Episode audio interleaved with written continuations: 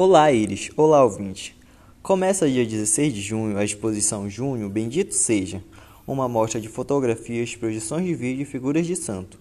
Tudo isso acontecerá no Museu da Arte Sacra com visitações de terça a domingo, início a partir das 9 da manhã. O evento tem o diferencial de usar fotografias de manifestações culturais ocorridas em Belém, com autoria de fotógrafos paraenses. A exposição permanecerá aberta até o dia 30 de julho. E lembre-se, não esqueça a máscara. Daniel Vinagre para o Boletim Cultural.